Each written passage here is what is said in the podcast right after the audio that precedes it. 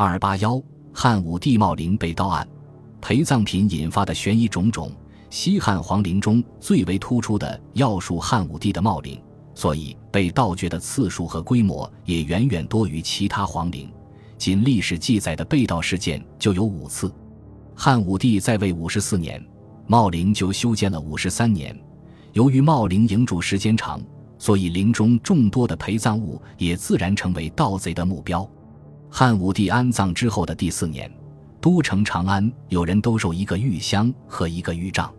一位曾经侍奉过汉武帝的侍从看到此物为宫中进贡物品，于是报告官府。官府将兜售之人抓起来拷问，但也因追查未果而作罢。汉武帝茂陵的谜团也由此而来。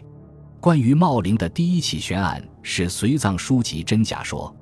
公元前六十四年，山西采药人李友来到上党的抱犊山采药，当他爬到半山时。看见了一个山洞，黑暗的山洞里有个东西闪着金光，近前才发现原来是个金箱。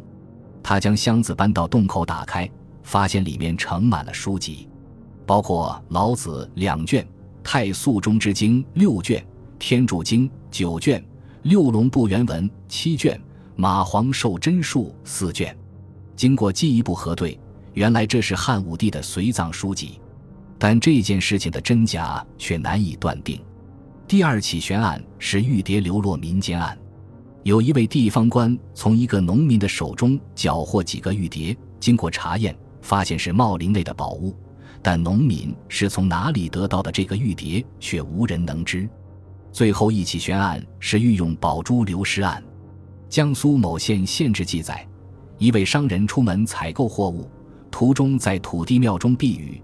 在庙中捡到一颗刻着“御用”两个字的宝珠，不久，这个商人不见了。最后，人们发现商人口含宝珠，死在离茂陵不远的一口井内。后来，西汉皇室成员确认这颗宝珠是汉武帝的随葬品，并将它送回祭祀汉武帝的祠堂内。然而，这颗宝珠最终还是流失了。悬案更加吸引后来者去探究茂陵珍藏宝藏秘密的是，在公元二十五年。赤眉军攻入长安，大肆掳掠，在将长安城抢劫一空后，赤眉军又来到咸阳原上发掘汉帝后坟墓，收取宝货。西京长安二百年的文物几乎被破坏殆尽。据史书记载，赤眉军掘开茂陵后，成千上万的士卒搬取陵中宝物，搬了几十天，但陵中物仍不能减半。茂陵附近的帝后陵也遭到了同样的命运。公元二十六年，赤眉军再一次盗墓茂陵。